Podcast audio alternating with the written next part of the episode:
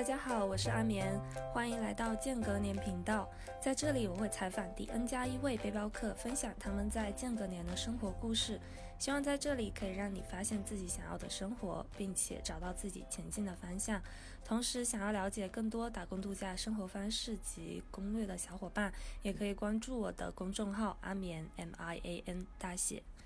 今天第一期我要采访的嘉宾是 Chris 卢石。Chris 是2017年到2019年在澳洲打工度假的 WHV，在两年打工度假期间，他从墨尔本上到北领地，再到西澳的珀斯，并且他还自驾环游了西澳。他先后在林场及澳洲的邮局工作。嗯，在打工度假期间，他通过拍摄记录了自己在澳洲的生活。那结束了间隔年之后，Chris 前往欧洲留学，同时目前已经从爱尔兰的一所研究生，呃，一所大学研究生毕业。欢迎 Chris。啊，谢谢阿眠，谢谢大家。嗯，那个我是 Chris。哦，我和 Chris 其实已经认识蛮久了。他其实就是当时我在那个公众号里面有篇文章写关于小白背包客买车攻略里的那位小天使。然后稍微简单介绍一下我们认识的过程。当时我跟呃一个好朋友，然后我们当时就一时脑热，然后很冲动买了机票，从昆士兰的布里斯班飞到了西澳的珀斯。然后当时我对这个城市完全不了解，然后记得当时很晚，晚上很晚的时候才到珀斯，然后我就随手在背包客群里面问有没有小伙伴可以接机，结果 Chris 就非常 nice 的来接我们，就可能因为我话比较多。一路上也问了他很多关于珀斯交通状况的一些问题，然后才发现其实真的珀斯的呃的交通确实是很不方便。然后前几个晚上我们住在青旅，第二天的时候，Chris 就舍弃自己难得的休息时间，在我们就是满城市看房子嘛。然后因为 Chris 当时做的是邮局的工作，对吧？所以一周要工作六天，就很辛苦。所以，我当我们当时就超级感动，而且因为刚刚到陌生的城市嘛，然后就可以觉得，嗯，遇到那种善意，就会让我觉得对这个城市好 好感度提高特别多。所以，Chris 那个时候是已经在珀斯有待了比较长的一段时间，对吗？你还记得当时到的时间吗？如果你记不得的话，我可能也记得不太清楚。但我总共在珀斯应该待了有一年两个月左右，嗯。因为那已经非常熟悉了。嗯，还好了，就是衣食住行那些基本上该知道的都知道了。嗯。那你觉得珀斯是澳洲一个比较适合生活的一个城市吗？既然你已经在那里住了那么长时间的话。嗯，其实要其实要想说好生活，其实就是想要说先要把生存这个问题说清楚。嗯，其实就衣食住行各个方面，珀斯的成本其实是比较低的。比如说这边的一些平价超市啊，Coles、Woolworths，然后你买衣服的话，嗯，有很多便宜的平价的一些商场啊。然后这边的车应该算是整个澳洲来说。比较便宜的一个地方，对，而且因为，嗯，对对对，然后，所以还 算是一个比较适合生存的城市了。然后生活的呢，啊，呃，我因为我也虽然我也听说过很多一些不同的意见吧，但我就说我自己感受到的，就是我在这个两年的时间，我在这边，嗯，吃吃喝喝啊，然后跟那些，嗯，我算是。中国的华人的朋友啊，然后嗯，呃，其他国家的呀，都生活的算是还比较融洽吧。如果说嗯比较敏感的一些，比如说歧视问题啊，其实我自己是没有感受到的。对。嗯。那你觉得珀斯的气候条件怎么样？就是它算是一个，就是因为我之前在那个。比较长的时间都是待在昆士兰，然后我是觉得那边的天气就特别舒适。那珀斯，你觉得气候是怎么样的？珀斯，其实我之前有待过墨尔本，也待过那个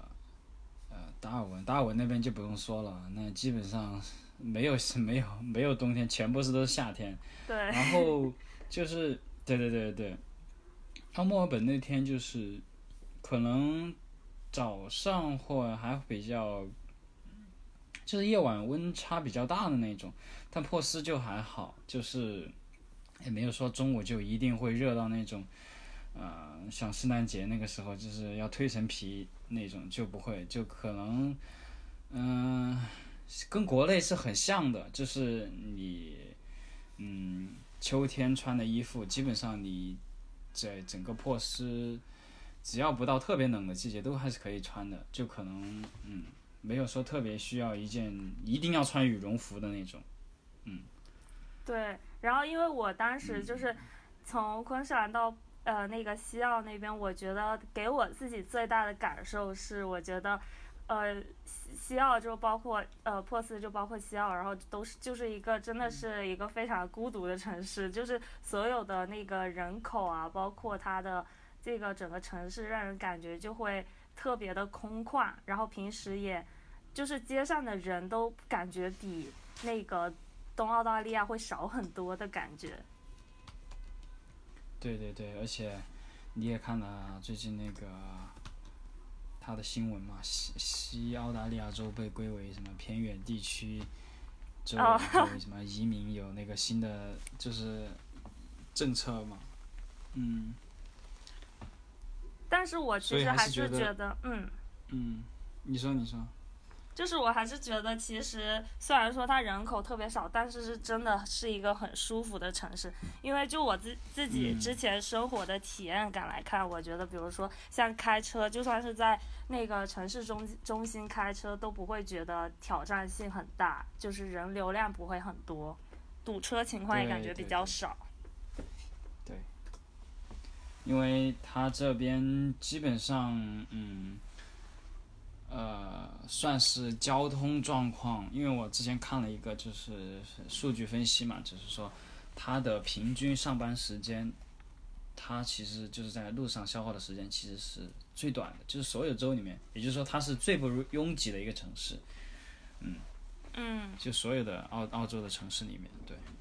所以难怪你在那里会待了一年多，是吗？那你其实还去过 澳洲很多其他地方，包括你前面说的像墨尔本，然后北领地那些。那你有没有一些就是觉得最推荐大家就是呃游玩的或者是生活的一些地方，包括一些小镇啊、呃城市啊之类的？嗯。其实我是我自己去的地方，虽然说你说我说了很多，其实还行了，就没有像那些就是，哎呦，一来就是买一辆车然后环游那些边走边工作那些，把整个澳大利亚都走了几圈，还包括那个塔斯马尼亚那边。其实我还好了，我去的地方，嗯，墨尔本就待了一个多星期吧，因为我自己。就是跟我的朋友们啊，在那边就是找工作，也是一直在找工作。从来的第二天，就是在找工作，然后，嗯，就是感觉那边华人的工作很难找，能找的都是一些比较嗯需要体力活的，比如说餐厅呀，比如说一些嗯华人的一些。收银员呐，然后包括一些，嗯，也有一些就是比如说中介机构啊，比如说什么留学机构啊，嗯，房地产机构啊去招你，但那些都是据去过的人来说也是压力很大，然后呃，工资也还行，主要是吃那个提成，所以嗯，我就很快就离开了墨尔本去那个算是澳洲。按照澳洲工资规律来说，就是越偏远的地方工资越高。这个规律去到了达尔文，其实也不算是达尔文啊，就是达尔文附近的一个小的镇，它叫马塔兰卡，它是一个农业是主要生产糖橡木的一个小镇，然后在那边生活，然后，嗯，生活了大概八个月左右，然后才去的珀斯。如果说推荐生活和游玩的地方，我是觉得，呃，从所有我的就是认识的朋友来说，嗯，生活跟游玩其实东边就是东海岸那边其实是比较口碑啊，包括它的一些著名的景点啊。啊，网红的一些景点是最多的，所以去东边肯定是不会踩雷了。就包括，布里斯班啊、凯恩斯啊，然后包括西迪啊那边，就是肯定不会踩雷了。但是如果说你一定想要，就是说攒钱啊、赚多一点钱呀，那可能就是说越偏远的地方越好。当然，挑战也是更大了。嗯是，那其实像像你前面形容的话，那其实墨尔本应该算是你是算是你最不推荐的生活的城市吗？其实，嗯，假如说你是想要攒钱的话，我可能并不是很推荐，对，嗯，嗯，但如果说你想要就是生活，你想看一下维多利亚时代的建筑啊，然后比如说你想结交一些就是。上流社会的人啊，或者说你就是想了解一下这边的文化，也是可以的啦。嗯，对我其实一直是觉得你是特别励志，就是辗辗转多个城市，然后就是其实包括后来你去那个欧洲留学的那些学费啊、生活费也都是自己在澳澳洲挣的嘛。所以你可不可以就是跟大家分享一下，你之前在澳洲一共做过几份工作，然后哪一份工作让你觉得印象最深刻？啊，就是大家我做的工作其实也是大家以后要来澳洲不得不，可能你不会做，但是你不得不需要去面对的这样一个选择。就比如说你来澳洲，你肯定会有周围人去谈论。澳洲的水果季节，那你最有可能就是接触到芒果，或者是牛油果，或者是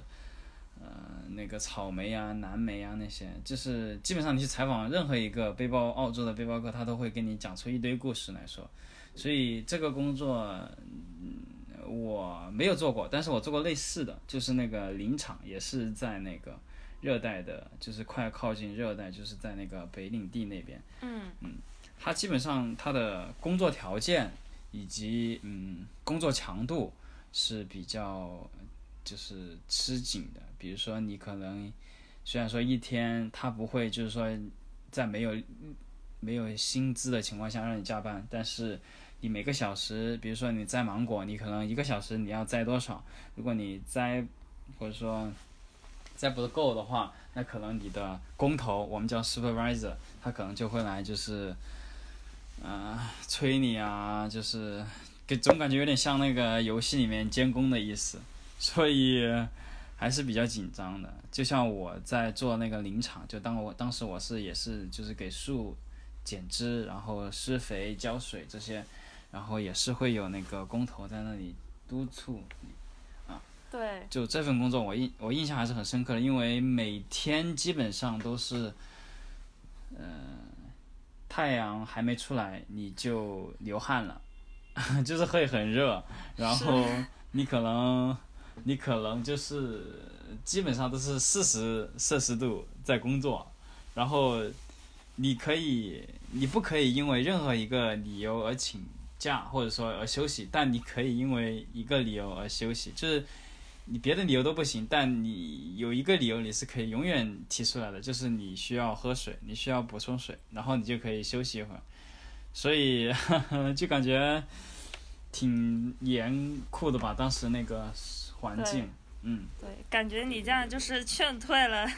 一大一大众的 打工度假的那个小伙伴。但是呢，就是我觉得，就是。其实打工度假也并不是大家一直想象或者是看到的那种很光鲜亮丽，就是挣很多钱，每周破千刀的那种。其实这中间其实是还是很辛苦的。嗯，对对对，你想，澳洲政府他也不是一个，他也不是傻子，他他他那么好的工作，他一肯定他要给自己本地人，对不对？所以那些。需要一点点体力啊，或者说基本上都是体力的工作，他就是通过这种签证来吸引你，你觉得呢？对吧？嗯，那你之后来就是就，呃，就是我在珀斯认识你的时候，那时候你是在做邮局的工作嘛，所以你是后来就是从临产，然后就直接到珀斯就继续开始做邮局的工作吗？对，因为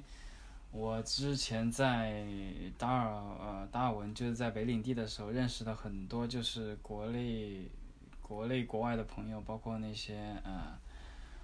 就是德国的呀，然后意大利的，然后国内的有很多，就是北方的、南方的人，他们都跟我说，珀斯是一个特别，嗯，北领地吃的一个特别，呃，好的一个地方。然后之前来这里的人很多就是从。南澳大利亚，然后悉尼、墨尔本啊，凯恩斯啊，就他们基本上没有从珀斯过来的，只是他们听说或者说他们很推荐这个，然后当时我就很好奇，我说嗯，那我还是得去看看。对对对。然后，嗯，然后说起这份工作呢，那真的是如果说你来澳西澳大利亚州，那你是你绝对会有听说过的，因为。基本上有脸书上面，然后微信群组里面都会有泼这个，你不论你有意没意，你都会 看到过这样的消息。嗯，其实，在我接触到的人当中，或者说在那些去过的人当中，他们其实对这个邮局的工作评价是褒贬不一的，而且基本上都是一些比较偏嗯负面一点的看法啊。而且因为有很多公众号写过，他这份工作我觉得最特别的，对于我来说就是，他，他是一个需要你，呃，怎么说，对地图很熟悉，然后工作又很灵活，就是多劳多得，少劳少得，然后可以，嗯，如果你想的话，你可以每天都在公路上跑来跑去，而且。因为那些你送的、你送货的区，有的是有钱的区，有的是没有钱的区，所以你会接触到各种各样、形形色色的人以及他们的生活。你也可以，你也会因为这个认识很多。对对对对，嗯。我当时其实也是听你就是形容，就是你的这份就是邮差的工作，然后我还是觉得很有意思的，就是因为就是去到。每个不同的社区，然后你还是会见到很多。我觉得这也是其实也是一种了解当地文化非常好的一种方式吧。对对。然后就是这份工作，就是你有遇到过一些就比，比如说比比较有意思的人，或者是比较有趣的一些故事嘛？就是我之前听你形容的话，就是每一天会。呃，开车开非常非常久，因为珀斯就需要都很大嘛，你需要开很长一段时间的车程，然后到不同的社区去。然后之前也听你说，就是要有时候要送一些非常非常重的一些东西，对吧？家具啊什么的。那个时候有没有遇到一些？因为你不可避免的肯定是要，呃，就是跟那些叫呃户主嘛，就是他们当地人进行一些。沟通啊，或者是对交流。嗯嗯，其实印象最深的还是就是那些对我很好的一些嗯，就是住户吧，啊，就是我还记得，就是我送货的区有一个算是一个比较穷的区嘛，就是没有那么有钱的区，然后。每次送到一个就是大概有一个六十多岁一个奶奶家的时候，他就特别嗯热情。就比如说你给他送完货啊，他说：“哎，我今天做了一点披萨，你要不要吃一点啊？”然后嗯，你你要不要喝一点水啊？这么热的天，你要不要嗯那个喝一点水？我给你拿一瓶水好不好？啊，哦因为 对对对，他就会，嗯，然后，呃，有时候就是，嗯，也是会有一些别的邻居来问啊，然后比如说呃，我送到一个区，然后那个区也是还好吧，不穷不穷不不富那种。然后当时也是很热，圣诞节的时候，然后那个邻居就就是他送完我把他送完货，他就问我你要喝水吗？啊，这 Do you do you want some water？然后我问他我说 Cold or not？就是要冰的还是不不是冰的？然后他说冰的冰的，我给你拿。对对对，因为当时真的很，就你喝普通的水，你会觉得不解渴，但是很热，就是你把空调打开也是会很热啊。然后就，对，就跟他说，他就给我拿了一瓶。然后还有一些，嗯，就是他们比如说星期五啊下午你送货，你送到他家，其实他已经下班了，就可能当时三点四点的样子下午，然后。他当时正在喝酒，然后他就躺着在躺椅上，然后签完名字，他就问你，哎，你要不要来一瓶啊？就就就就给你递一瓶，然后，然后就开开始聊了是吧？然后就开始工作也不做了，工作也丢到一边。可以可以的，就是你你碰到一些好玩的，比如说我之前有一有送到一户，就是。那个嗯，那个住户，他他的老公哦，就是他经常是他，虽然是他老婆出来签字签收快递比较多，但是他的老公也偶尔也会在家，他的老公就会对我就很热情嘛，就是说，哎呀，你今天怎么样，忙不忙啊？然后我就很愿意跟他聊，你知道为什么？因为她老公感觉像模特一样，真的很帅，他留那个胡子，对。对，就是很想跟他聊天啊。他还，他就是他在里面，他自己就是他。想不到你是这样的 就是他，他会从一个自己的车库里面出来，就他门是一个是他的门，一个是他的车库嘛。因为这边基本上都是他们那边的住户那边的设计。然后出来的时候就是，啊，虽然说他在忙自己的东西啊，然后他会他的墙，就是他有四面嘛，有一整面都是一些。就是 CD 啊，就是一些碟片，就是什么乐队的那些。我当时觉得，我后来看到了一些，就是这边呃很有名的那些乐队的一些 CD，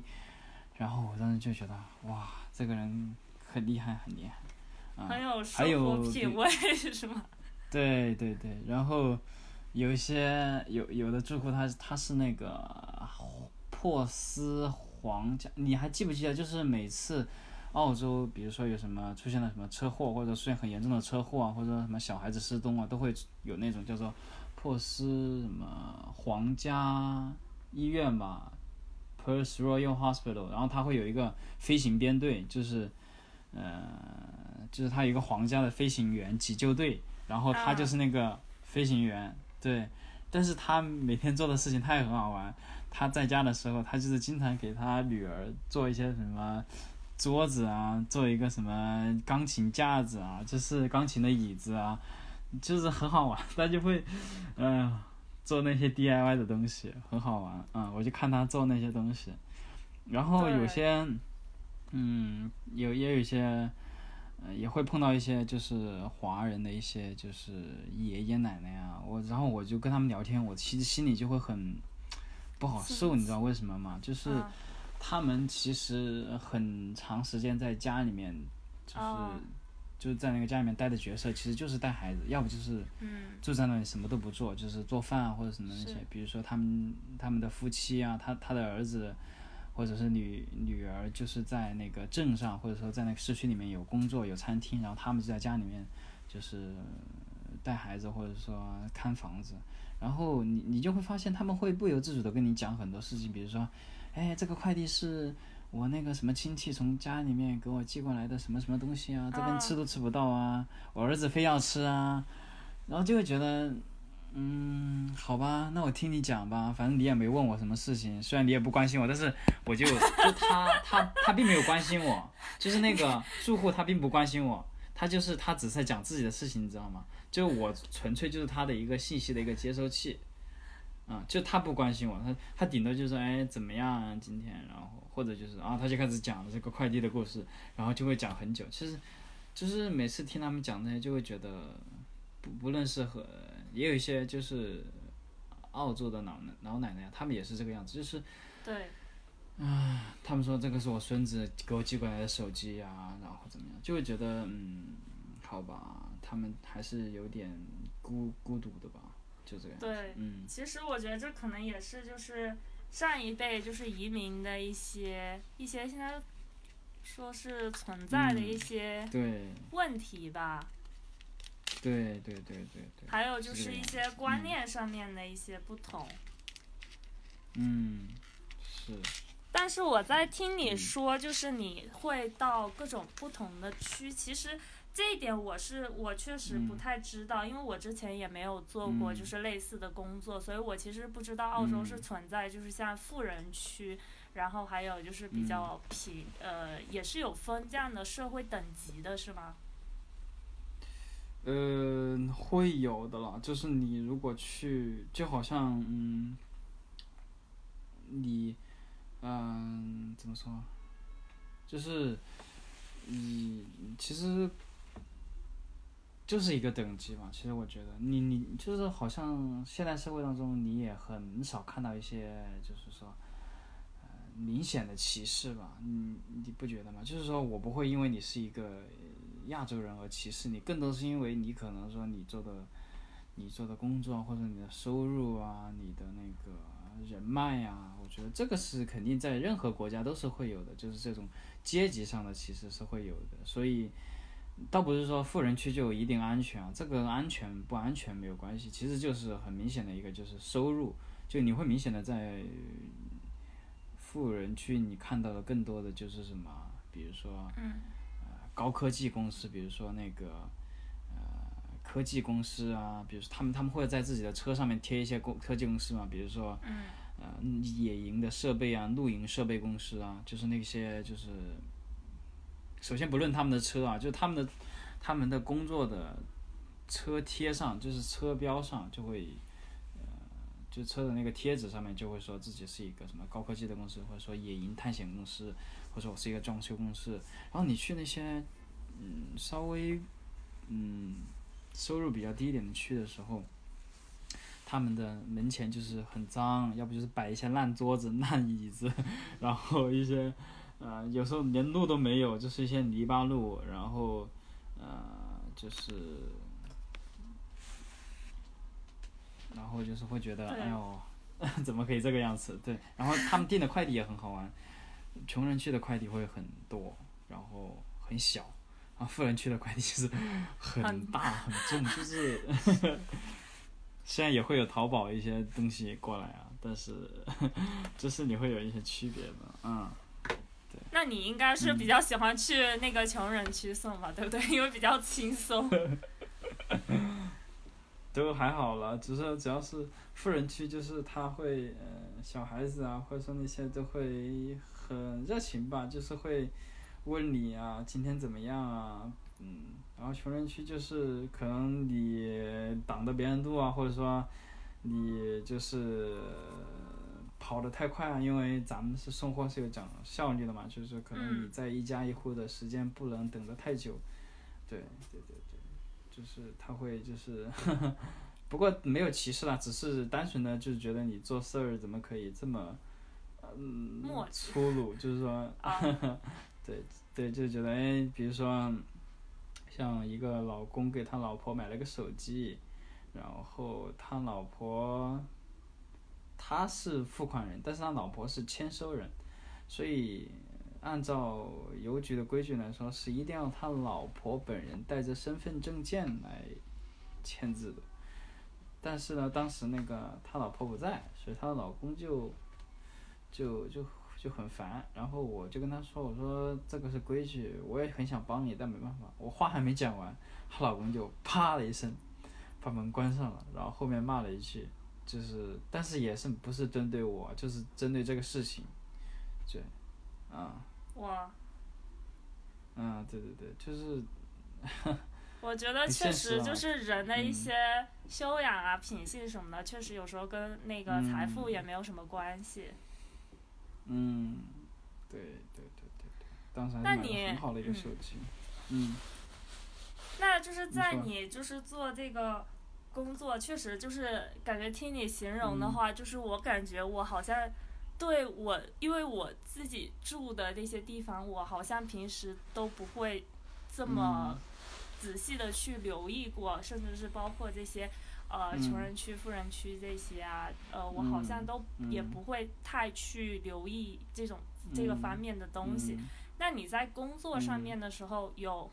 遇到一些，就是除了你。刚才说的那个事情之外，还有没有其他的一些，比如说想要建议呃打工度假就去澳洲打工度假的 WHV 大家避开的坑有哪一些呢？嗯嗯，好。首先第一点最重要的，尽量不要做黑工。嗯，对。这是最重要的，就是为什么呢？你可能会想，哎，我黑工，我不用交税。因为在澳洲，它是工作是，嗯，除非是你工作工资很低了，一般情况下都是要交税的，而且税我记得是百分之十几吧，应该是吧？你还记得吗，阿敏？呃，应该是。我还真的是不记得。应该是应该是十几的，我记得是，虽然是梯级的呀，就是呃阶梯级的，跟国内一样。然后它是这个样子，就是你只要。收入高一点点，就是比较不是收入那种特别低的，它就会让你交税。交税呢，你可能会觉得，哎，我做黑工不用交税，老板直接给我现金，哎，多好多好。但是，首先你这么想，黑工老板就会很开心，他就会越来越压榨你。哎，你都不交税，那我不用。就不用那个给你报税，不报税的话，国家就不知道，国家不知道，我给你报低一点，我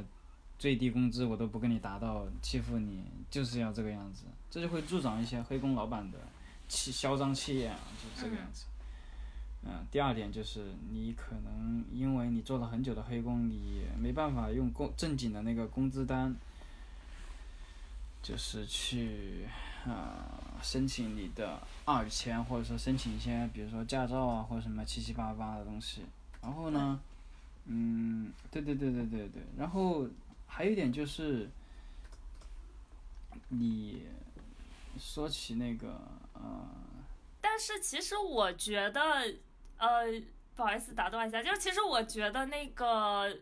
交税那那个部分，因为就是想要跟大家解释一下，其实那个税收那个澳洲工作的税，并不是说要我们自己去交。其实正正经你做白工的话，就是呃，老板也是会会去帮你交的。然后那些交了多少的税，会就是印在你每周或者是每两周的那个工资单里面。所以其实呃。就包括你最后就是要离境，因为我们大家都是那个呃，算是外国人嘛，所以我们其实离境的时候都是可以去自己退税，或者是找找那个税收公司公司帮忙退税的，所以其实也并不存在一种很麻烦的事情，而且其实黑工给的工资都并不是很高啊。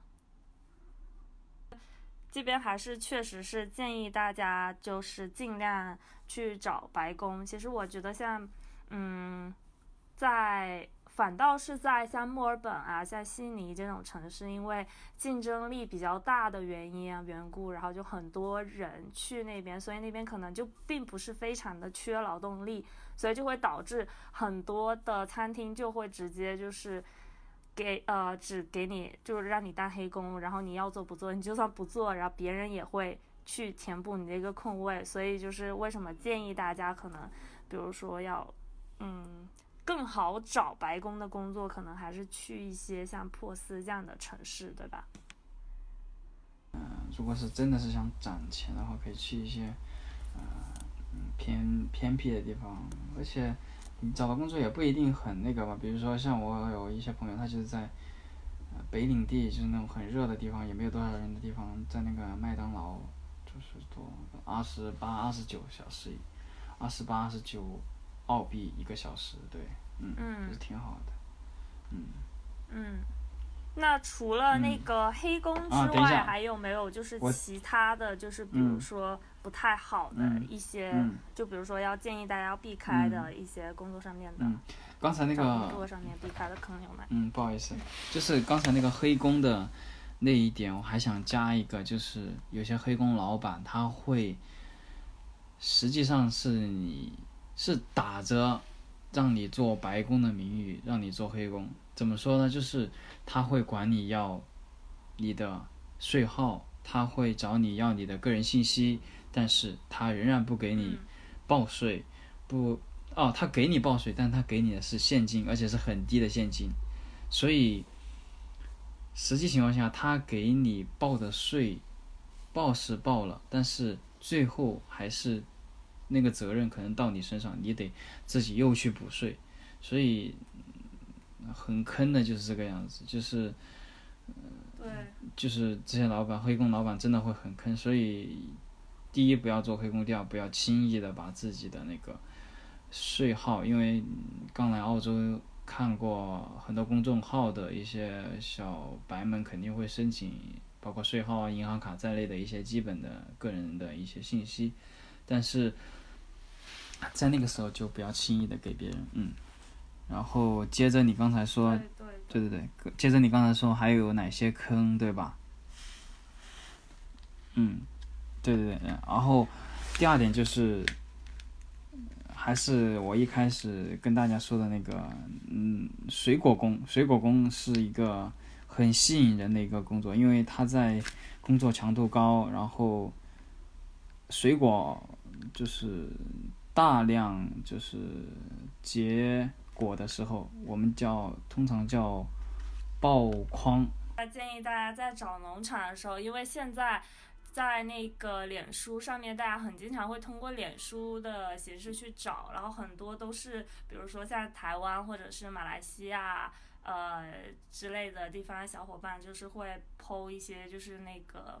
呃关于那个农场的一些讯息，好像就看似很容易，说你那个计件多少，就是单价什么都给你列出来，然后到时候你直接去，然后就是住的地方有也就在农场里边。然后就看着很诱人，我当时也是，就是被这样的讯息，然后就给蒙蔽了，当时就直接就去了，然后结果其实会发现，一开始做的时候是真的不太能达到那么快的一个手速，所以正常人其实是根本那个时候挣的那个钱啊，就根本就不够的。我当时就是。跟我我们就是很多就是小伙伴嘛，当时就是大家都是刚到那儿的，然后就是 大家每天起早贪黑的干活，但是每每周就好像只能挣的薪水大概也只能 cover 我们的生活，就是住宿在农场里面的住宿，还有那个那个吃的，然后包括那个条件是真的非常差，就是。呃，我们当时住在铁皮屋嘛，然后去那个厕所都要走路都要三五分钟吧，然后每天洗澡还限时，限三到五分钟这种，所以对女生来说，其实长头发的女生挑战也挺大的。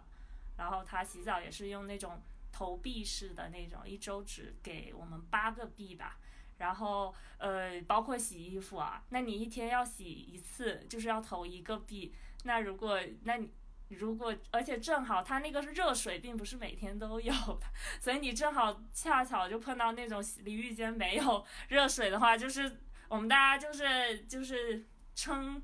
就给它起个那种绰就绰号叫中乐透嘛。如果你正好中乐透了，那你就没有热水澡可以洗了，就提其实就真的是大家。我的建议是，大家有去农场工作之前，最好是自己有小伙伴已经在那工作，然后再推荐你去，或者是你自己可以先到那去看一看，然后就是尽量可以跟在那边已经工作小伙伴沟通一下，然后确定没问题再去，因为农场通常都在比较偏远的地方嘛。现在就是讲了很多，就是感觉有一点。负面的一些 讯息给大家，有一点要劝退大家的感觉。而我们现在就是要稍微的给大家一点，就是那种动力吧。就是你觉得在呃工作的时候，就是嗯，澳洲其实整体的工作大环境，我我个人还是觉得挺好的。就不是说呃，包括那些不是说那些呃呃比较老板会。压榨员工，毕竟都是资本家嘛。但是我的意思就是，比如说我，我个人觉得他们的那个澳洲的薪水还是很不错的。就是我呃，如果你正常是打白工的话，就是呃，时薪当时好像是十一小时十八点九九，是吗？就是最低的，我有点不太记得。然后。嗯，其他还有就是，我觉得他们最好的一点就是，他们其实还挺澳洲人，整体还是挺懒散的，很，所以到点了就会下班，所以不，如果你加班的话，包括就是双什么节日，老板其实都要给你那种付双倍的工资，所以老板自己也不乐意的，所以那个时候可能你工作起来就比较轻松。那你觉得你对澳洲整体工作的一个大环境印象怎么样呢？澳洲整体工作大环境，嗯，这里一定要说一个，就是跟国内区别很大的地方，就是这边的人工作的时候，就是对你是特别尊重的，就是同样是干体力活，就是那种在相当于是说下层吧，下层生活那种，但是，嗯。你的老板啊，你的员工啊，都是对你会很尊重的，不会说你因为你干了一个捡垃圾的，或者说一个扫垃圾的，因为做了一个就是送快递的，别人就会这么歧视你，就不会这个样子，就是觉得哎你很辛苦啊，今天怎么样啊？你喜你喜欢现在的工作吗？对，这个是嗯，然后还有一个就是第二点就是很注重很注重安全。也就是说，你在做一些涉及到啊，比如说当时我在做那个邮局，还有我在做那个农场工的时候，因为我会用到一些工具，然后我也会接触一条的一些机器，他们要求你是在工作的时候二十四小时，只要你进入了工作场地，不管你工不工作，你一定要佩戴工作服、工作穿一些那个铁头的一个工作鞋。就是钢铁制的那种，对，就是为了保证你的安全，他会强制性，而且这边人也会很，就是相当于说很自主吧，就是他们不会说，哎，因为这个是老板要求的，我们是那个，就是他们员工自己都会有这样的意识，就是很注重很注重安全，嗯，嗯，对，就是其实前面像你说的那个第一点，就是呃，我觉得那个就是职业上面的那个。就是所谓高低的问题，其实我个人觉得这可能就是一个，呃，我们不同的一个观念上面的差异吧。就是，其实我觉得在他们可能更多在他们眼里，可能职业上面并没有分非常多的那个，呃，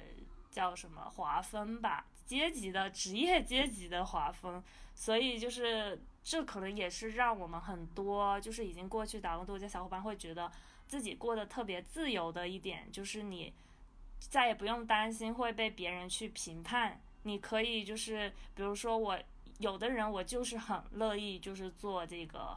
比如说哪怕是啊当服务员啊或者是什么，我就是觉得很有意思。我也不用担心别人会对我有什么样的眼光，因为大家都觉得大家都所有的工作都是很平等的，所以这个也是挺好的一点。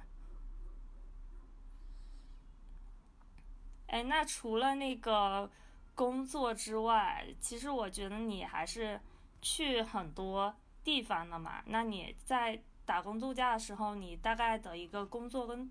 就是打工跟度假的比例分别是占多少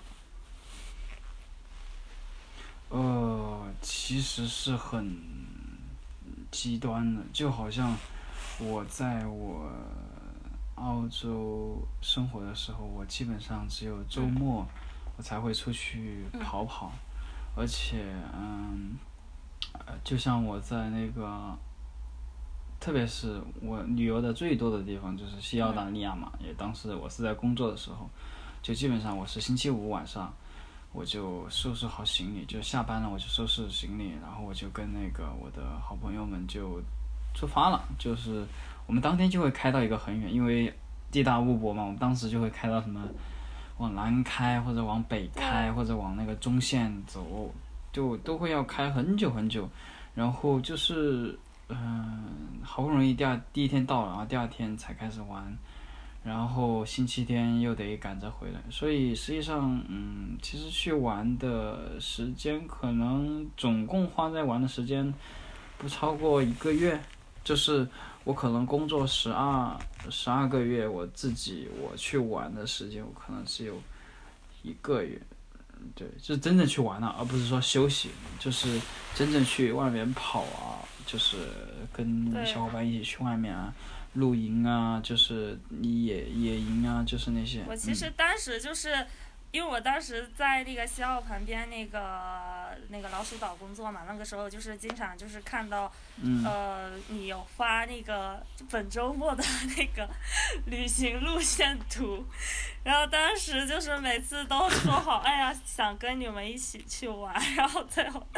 最后又觉又又懒得去，因为可能会觉得时间会太短了。会觉得有一点匆忙，就是会因为主要是一回来就要继续工作，可能我我会觉得比较累吧。嗯，但是我觉得当时就是看你还是有发很多视频啊，我觉得就是都拍的很好看，就是用无人机拍那些嗯。视频，就会让我觉得嗯反思一下自己，就觉得还挺懒的，因为就明明有很多很很好看的风景嗯。可以记录，但是就错过了拍摄这件事情。嗯，那你是大学毕业就去那个嗯澳洲间隔年的，对吧？不算，就是有，其实是有那个工作一年的，就是在那个广东佛山这个地方，嗯就是做了一年外贸，然后再过去的。哎，那嗯当时是什么契机，就是让你会选择去澳洲呢？嗯其实是一直啊，也是跟很多去澳洲的小伙伴一样，就是先申请了那个去新西兰，因为新西兰也是非常漂亮的一个地方，就是无论是去无论是去没去过的人，都是这么跟我说的，嗯而且很多都是澳洲和新西兰去过的人，他们都是跟我极力推荐，就包括你，都是你觉得新西兰的景色还是就是说。嗯，种类啊，然后嗯，都是多一哎点的。是我吗就是它不会像 澳洲，是我吗就是？我更喜欢澳洲。不一，是吗？就是你当时跟我说的，就是你你因为你也去过西，你也跟你的朋友自驾去了很多新西兰的地方，对不对？嗯，嗯，所以就包括你跟我说的，很多人都跟我说，就是新西兰很漂亮，所以当时就是很很想申请去新西兰，但是它的名额很有限，就是一千个，每年就是一千个人，所以很难很难去那个秒杀到，因为当时那个它的移民局官网一开放，基本上就是很难抢到，所以就澳洲这边多一点，然后就当时就什么？澳洲竟然是你嗯。退而求其次的选择？结果发现来对了，就是工资水平对啊啊然后对对对，生活成本啊都会很很很很好，嗯，很低。嗯那你觉得就是在那个你之前在呃、嗯国内就是工作，然后包括你到后面就是去间隔年，你嗯生活中发现就是你觉得最大的不同的地方在哪里？就是都是在工作嘛，嗯，最大的不同，嗯嗯，就是呃两点，就我只说我自己认为的呀，就是第一点就是很多就是国外的媒体就是会很很会想要就是呃嗯。就是见不得中国好吧，或者说就是想要报道一些嗯不想不想让我们就是报道一些中国的一些不好的地方，这是所以说我觉得最重要的就是要出来看一看，然后呢，呃，国内的一些就是说嗯，虽然说国内也有很多美丽的景色啊，国外。也有一些值得去的一些景色，虽然我们国内也有很多很好看的地方，但是我觉得国外也有很多很好看的地方。然后国外有一些就是，嗯嗯，不同的一些嗯，就是比如说，是呃怎么说，就是他们有一些不同的一些嗯，政治或者经济文化上的东西，我觉得我们可以出来看看。就是不用一直局限于在国内看一些就是科普啊，或者是一些去过的人去过的人，是更重要的是自己的体？嗯，你这你这一句话就把我刚才说的 全部给说了。对，然后第二个就是，呃，相当于就是觉得啊，日日就是会不停的就是在这两年时间内会会告诉自己或者说思考，到底什么才是就是生活，就是你。你在国内费尽心机，你觉得呃很满足，然后当上了一个很好的呃事业，是有了一个很好的事业，然后升职，然后高薪，你觉得很满足，对，这是你的生活。然后呃，我也会想，我在这边我做这些工作，然后赚钱，然后攒钱。然后去很多地方玩旅游也是一种生活。然后呢，关键是我在选择第二种生活的时候，也就是说我在选择打工度假的，到底是因为我在逃避一些我在国内本可以接受的工作，还是我真的去认为我应该适合这样的生活？我觉得大部分情况下，或者大部分人会觉得是一种暂时性的逃避，可能就是想要就是说。确实在国内就是上班，或者说觉得有点累了，觉得那样的工作模式，嗯，然后我就会就是不停的这样思考，就到底自己是因为懒惰而不想回去，还是因为真的喜欢这边的生活？所以这个现在也一直在纠结我，我一直在纠结这个东西，就是你到底其实它不像是一讨不不是不像是讨论我到底来这个世界上是为了体验，还是说就是为了讨这并不像是讨论一个生活最。本真的问题就不像是为了讨论什么哲学上的问题，它更像是一个对自己，就是内心的一个回答。就是当然我们可以讲出一些很、很、很虚假的理由，比如说，哎，你为什么要那么，你为什么要那么就是循规蹈矩啊，接受一些你固定的生活？但我觉得没必要，人家喜欢的，人家自己的生活别人管不着。但是对于自己来说，你是真的很认可，就是就是那样一种生活，嗯。就是一直。呃，遵循自己心里想要的节奏吧，我觉得不用太在意外界的一些眼光去做这件事情。嗯嗯嗯。那你觉得就是在这两年就是打工度假的间隔年，让你觉得自己身上变化最大的地方是什么？因为其实打工度假确实。非常的磨练人的心智，不管是在工作上，还是就包括我们其实日常生活，我自己是觉得完全的要经历一个独立的一个过程。嗯，嗯，对，就是有三点吧，非常就是改变很大的地方，就是自己不会惧怕说英文了。因为我当时在我来之前，虽然我雅思考的是六分吧，应该是六分，对六分，然后当时还是挺自信的，结果一来澳洲，听到那个澳洲口音，嗯，嗯，就是，Hey mate，Good day mate，Have a good day，他们非常是那个 Good day，Good day，Good day，Good day mate，Good day mate，就是。他们就会就这种口音的时候，你就会觉得，哈，我怎么感觉我不太会说话了？就是你会经历，就是完全它是一个不同的一个，就是说话的方式，然后用词啊，都会跟你在课本上学到的英文不太懂，所以你就会很迷惑。嗯。但这个迷惑的过程，就是会被自己的就是，嗯，就是。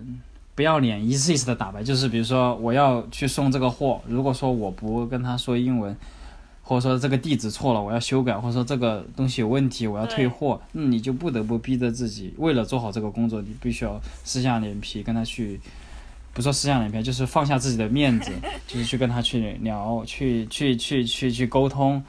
或者说你老板觉得你就是嗯有什么问题，或者说想要给你。一些就是沟通一些问题的时候，你怎么样去更好的去解决这个问题？你这个怎么样更好的表达自己的需求，然后你自己去办银行卡，去办驾照，你去考驾照，你去请国外的教练，你去买保险，你去购物要退货，你去比如说你买东西。你去点餐，其实这些东西都是不得不逼迫自己，因为你要吃饭，你要生活，你要赚钱，你不得不逼迫自己去跟他们去沟通。对。所以觉得最重要的一点就是，我可能我英文不好，但是我不会怕跟你说，就是我会想方设法的去表达我自己想要去表达的东西。对。啊。所以其实就是一个不停的跳出自己舒适圈的一个过程。嗯，对。你这个表达又很好，又又给我总结了。希望你私下也能这么多夸一夸我。嗯，可以可以。然后还有一点就是，呃，呃，就是自己会，呃，心胸或者说自己的，嗯，会愿意去接受一些，呃，心甘情愿的去接受一些东西。呃，比如说，我以前会觉得，嗯，年轻人啊，就是，嗯，嗯，有什么纹身啊，或者说打一些耳钉啊，或者说身上一些奇装异服，那个时候我就觉得，嗯，有点那个。但我现在就会，嗯，接受吧，就可能他只是，就是想要去吸引别人注意，或者说这是他自己想要的生活。我们可能并不，我们又不是别人的爸妈，就没必要去说。嗯，就是平平头品足吧，就是就是不会把他觉得哦，他一定是个坏人，那那不是不是，他可能只是嗯，就是自己想要的一个就是生活方式吧，嗯，或者说另外一个例子就是自己对于啊 LGBT 这个团体在国内就是的时候，可能更多的是对他的一个叫做什么存疑，就是可能。嗯，内心深处还是有一点点就是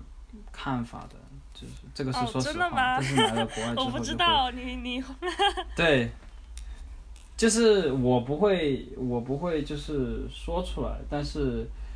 像我爸妈，像我的同学，他们都会用这样的方式去会影响我，就是我可能我是一个。我是一个，就是内心就是可能我是内心是一张白纸那个时候，但是因为他们在旁边就是不停的就是添油加醋或者说那些也好，可能我自己内心都会觉得有点嗯，就存疑了，就好像嗯你没有偷别人东西，但别人说你偷了东西，那其他人会怎么看你的？就会多你多了一层疑心嘛，就是，但是来国外之后，我就会去去去思考这样的问题，就会强迫自己去思考这样的问题，就会。嗯嗯，就会慢慢就是从内心深处去接受这个东西，因为他们就是很正常的一种生活方式在这边。嗯嗯。我觉得其实就是一个让你的接受度也不断的变大的一个过程。嗯嗯。然后像前面你提到的，我觉得像第一点那个语言这块，我其实是觉得很多小伙伴其实出呃打工度假之前可能都。呃，最很多人其实最大的这个，呃，呃，嗯，就觉得最觉得最需要去克服的一个难点就是语言这块。但是其实我们自己出去打工度假之后也会发现，因为呃，澳去澳洲的其实还还有很多，就是欧洲那边还有其他呃，美国我遇到不多，在欧洲啊，然后南美那边小伙伴其实都非常多。其实。我们会发现大家的英文也并不都说的那么好，然后，对，其实对他们来说，就比如就好比，呃，外国人能够说一些些的中文，我们就会觉得非常了不起，非常棒。那其实我们能够已经可以自如的去表达我们的一些呃看法什么之类的，其实已经我觉得已经很很棒了。所以。我大家不要对语言这块有太多的担心，我觉得就是一个慢慢适应的过程。嗯，是的，是的。对，然后目前目前 Chris 你是在那个欧洲嘛？然后之前也看你发了很多，就是在爱尔兰生活，就是留学的一些视频。其实我感觉你现在英文就已经特别好了。当时，但是当时你。爱尔兰人 就是跟嗯你在澳洲遇到的一些澳洲嗯人，你会觉得嗯，就是不同国家有什么样不同的一些嗯。特点呢？就是欧洲跟嗯。澳洲，特点，嗯，好，嗯，很很很明显的一个特点就是爱尔兰人话比较多，就是你可能在等等个车的时候，你跟旁边的老人啊，哎呦，你可能聊个很久，他可能会找你聊，就是你一边走路一边找你聊天，就他们就是这个样子，他们的就他们会想要去通过语言来让你觉得这个谈话很有意思，就这也是外国人的老技巧了，就是 他们这边的老人真，他们的人真的会很会聊天，就是跟你扯一些七的八的有的没的这样，嗯其，实也是提高了是你的一个社交能力，对吧？被逼提高，被嗯，迫提高。对，被逼被逼提高，就他们就会问你啊，今天天气怎么样啊？然后天气怎么这么差呀、因为这边最常讨论的问题就是天气问题，因为他们他们这边的天气就是一我们在国内可能一天下一次雨，他们是一天下五次雨，我们是五天下一次，他们是一天下五次，哇，就是很嗯会很长要想要去讨论这个天气，所以每当天气特别好的时候，这边的人就会非常开心，拖家带口出来就是，呃，无论是嗯闲逛啊、野餐啊，都是挺常见的，嗯。那你目前在爱尔兰的一个生活生活状态是怎么样呢？就是嗯你现在已经是嗯前不久嗯。刚毕业是吗？嗯，嗯，对，十二月份的时候，嗯，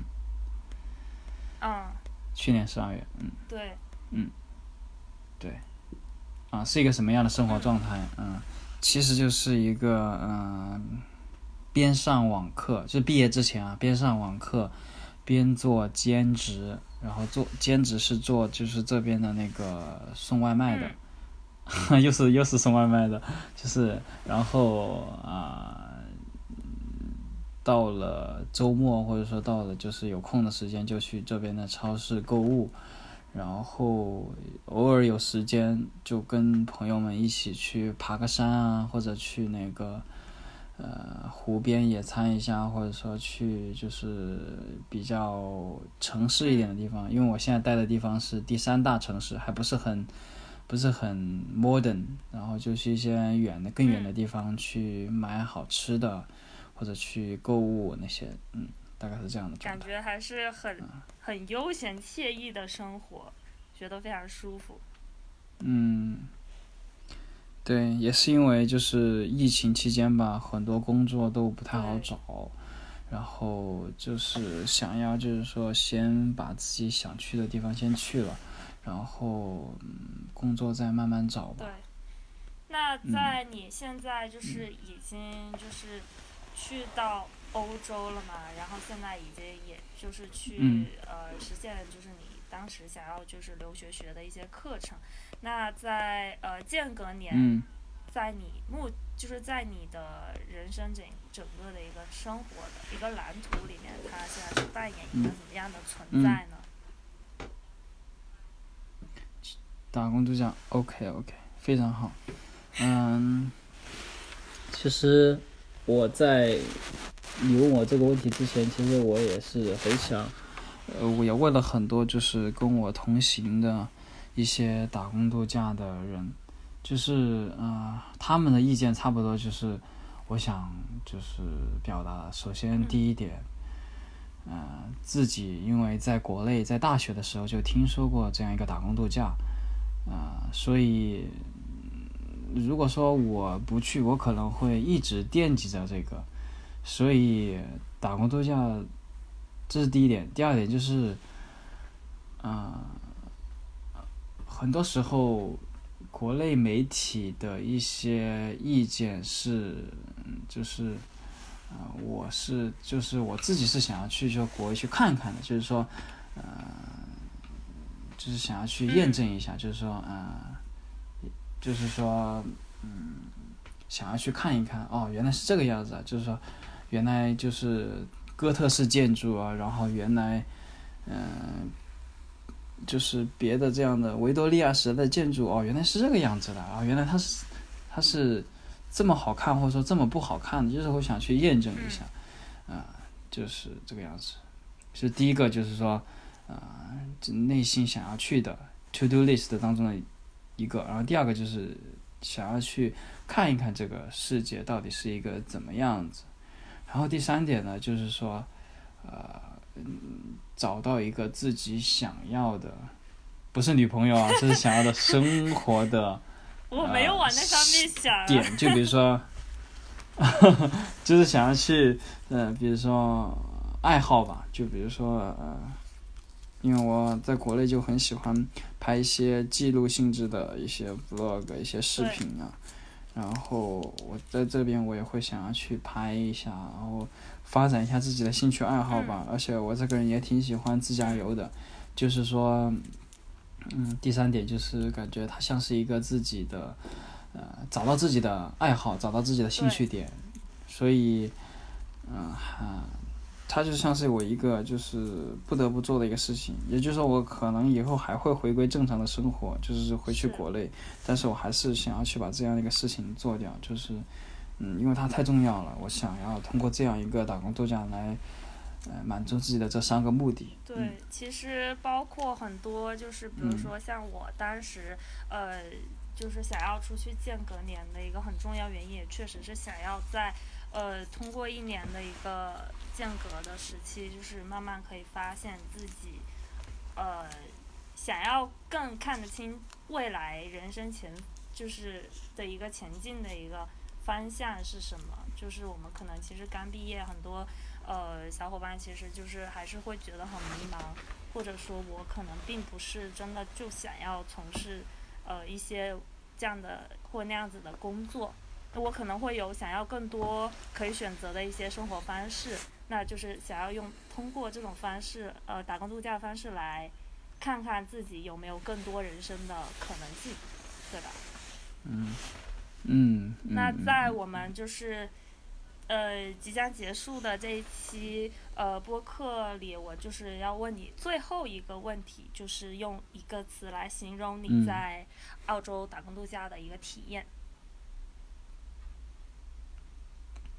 一个词啊，感觉一个词有点，你有很多词 我？心里面还想着你。对对对对，结果你说用一个词儿，嗯，如果说一定要用一个词的话，我就是觉得，呃，就是，那你帮我想一个吧，我表我我我表达一下这种想法，他的想法就是你会不停的去做梦，或者说你会想要回去再走一遍。嗯就是很怀念，就是